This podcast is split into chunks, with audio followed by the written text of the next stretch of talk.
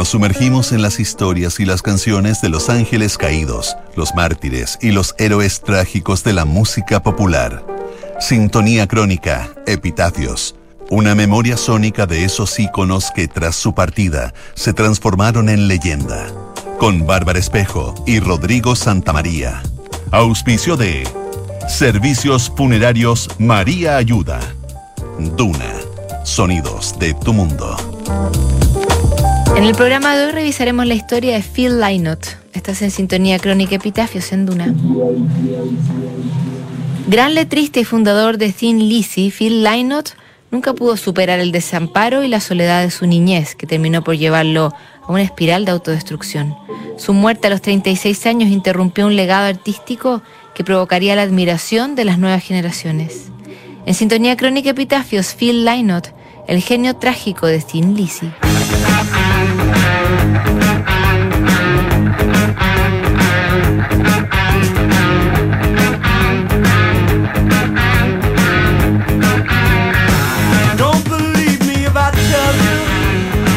Phil Lynott fue el primer irlandés de color que se convirtió en una genuina estrella de la música, aunque fuera por un tiempo tan breve. A la cabeza de Thin Lizzy, Lynott se transformó en una máquina de hacer clásicos y sentó parte del sonido que sería emulado en el heavy metal de fines de los 70. Whiskey in a Jar y The Boys Are Back in Town quedaron como testimonios imperdibles del catálogo de la época y fueron replicados hasta el cansancio por los grupos que vinieron después. Más que músico, Phil Lynott era un poeta, un escritor de versos que tenía bastante en común con personajes como Patti Smith o el propio Bob Dylan. Esa fusión de poesía y rock que combinó de forma magistral lo transformó en un bicho raro en su época y en un personaje más bien solitario que tendría un final tan precoz como trágico.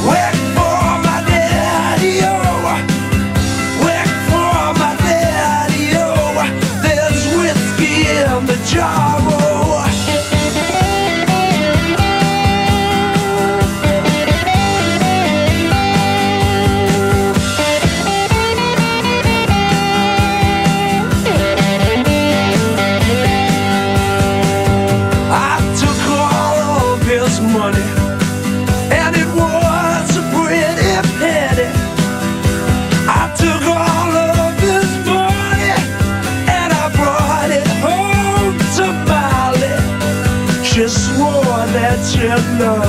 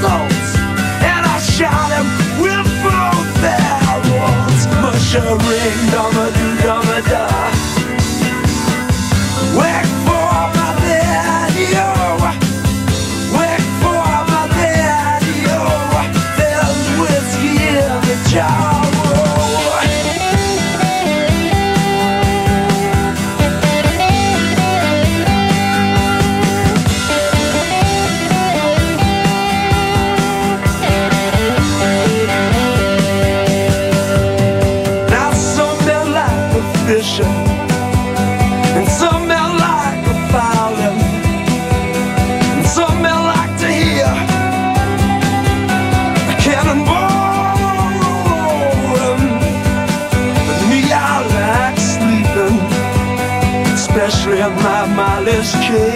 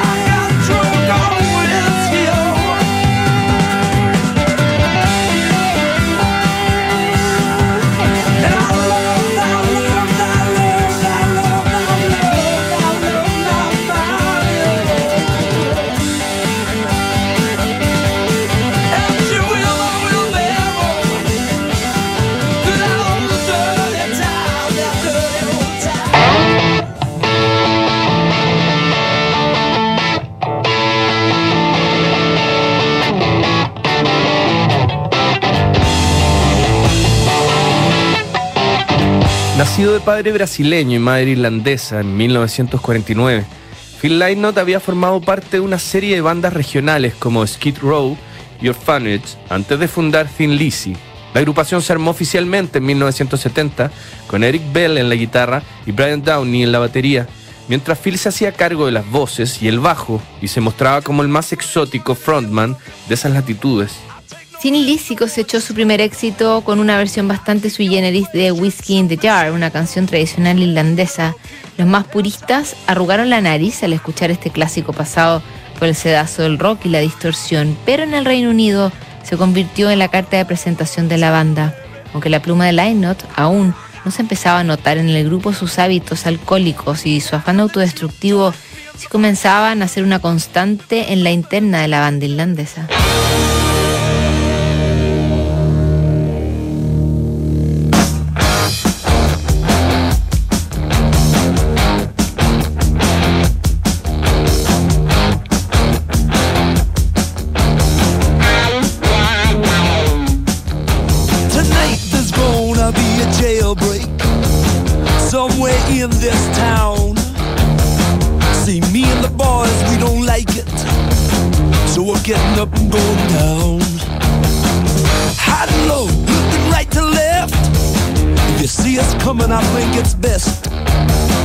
Move away, do you hear what I say? From under my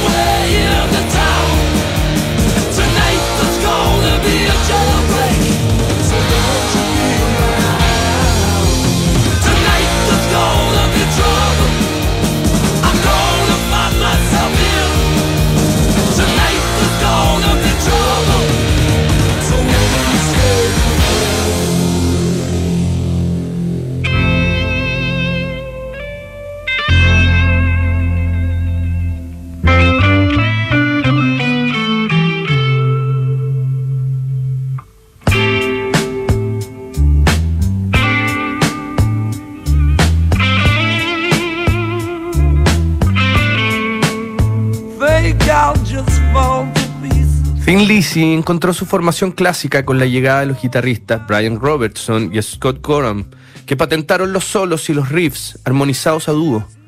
Con esa alineación, Lizzy produjo The Boys Are Back in Town, el éxito más emblemático de la banda que contaba con una provocativa letra de Phil Lynott. The Boys Are Back in Town era un tributo a un grupo de delincuentes de Manchester llamado Quality Street Gang, que solían frecuentar un bar administrado por la madre de Lynott. Esos personajes volverían a estar presentes en la narrativa de Phil, que los incluyó en otra canción de Thin Lizzy llamada Johnny the Fox meets Jimmy the Weed. De paso, la poesía más cruda de la calle ganaba un narrador de lujo en la pluma de Phil Lynott.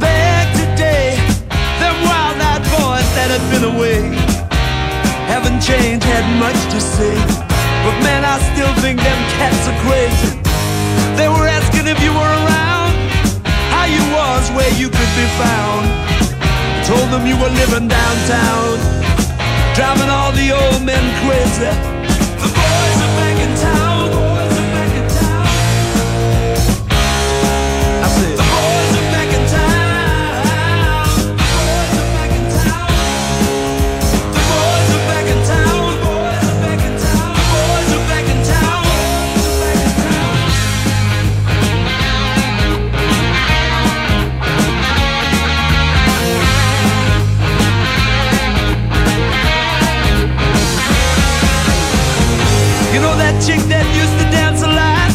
Every night she'd be on the floor shaking what she'd got.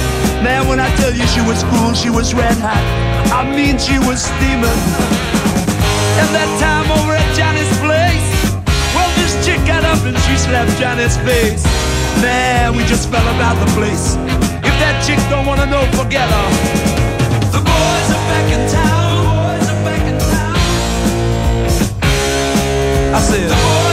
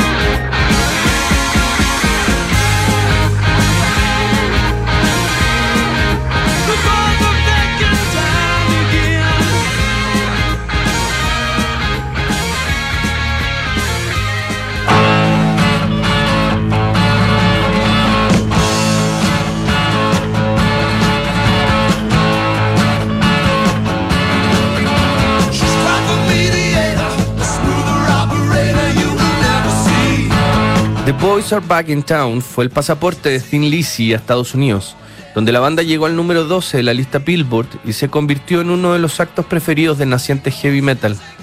Phil Lynott se mostró como un frontman emblemático y sus rasgos físicos, coronados con un afro, lo distinguieron del resto de las bandas que pululaban en la escena rockera de esos días. A todas luces parecía como si un cantante de soul estuviera al frente de una banda de chicos blancos. Detrás de su figura de estrella de rock, Phil Lynott ocultaba una depresión y una soledad que lo llevaron al abismo de la heroína. Su historia permitía explicar parte de su estado anímico. Phil había crecido en Irlanda con sus abuelos mientras su madre estaba lejos en Gran Bretaña. A su vez, la figura ausente de su padre lo envolvió para siempre en una sensación de desamparo. En medio de este bajón emocional, Sin Lizzy se separó en 1983 por diferencias de opinión. El único pilar de Phil Lynott se quebró y lo dejó en una soledad absoluta. I am just a cowboy, lonesome on the trail.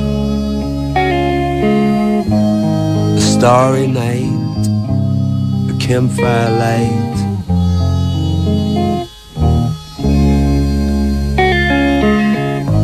The coyote call howling winds wail. So I'll ride out to the old sundown.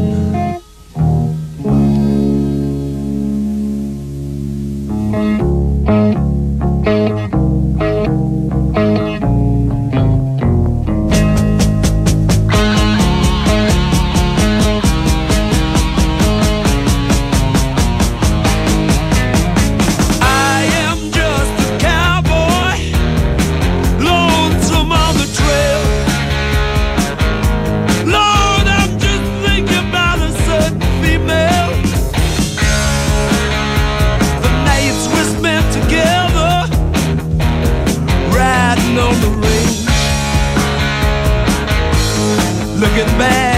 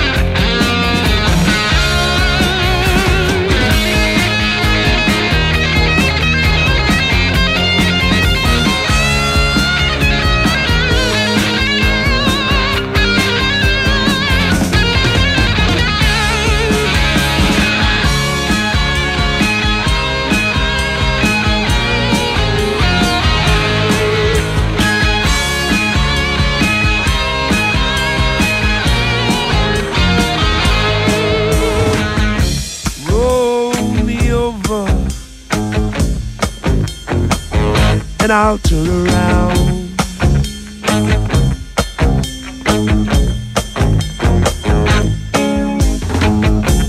And I'll move my fingers up and down, up and down.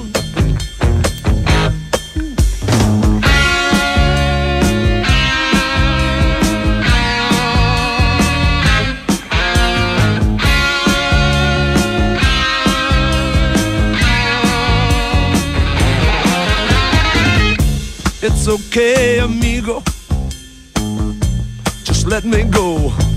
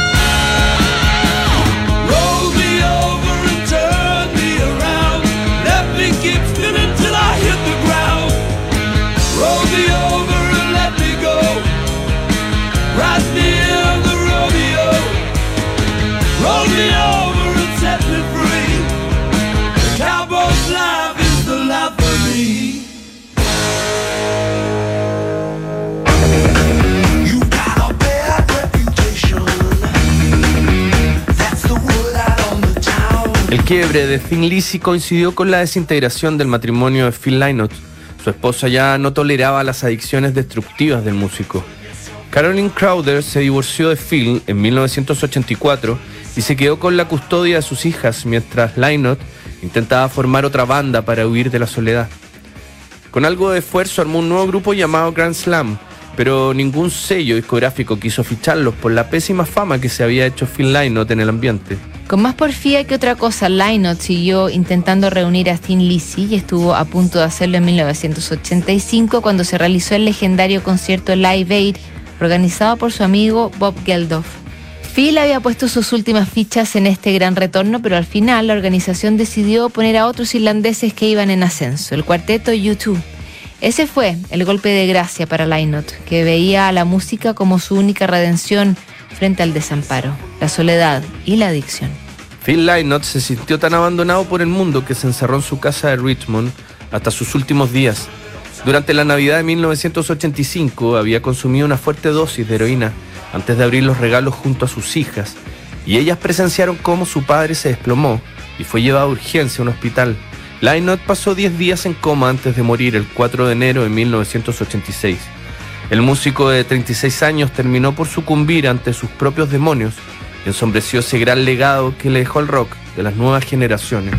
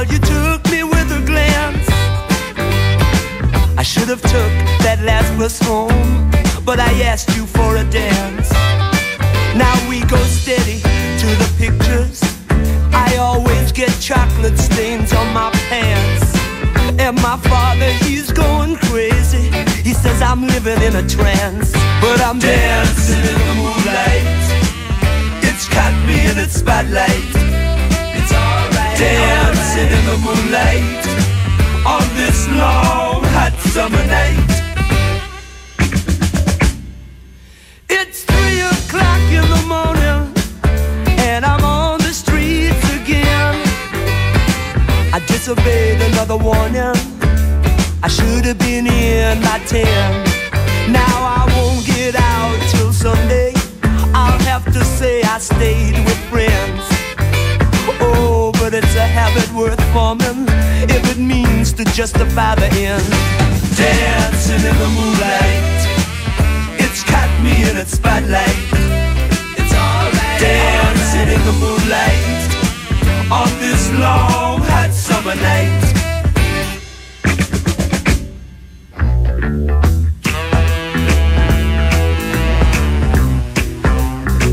And I'm walking home. The last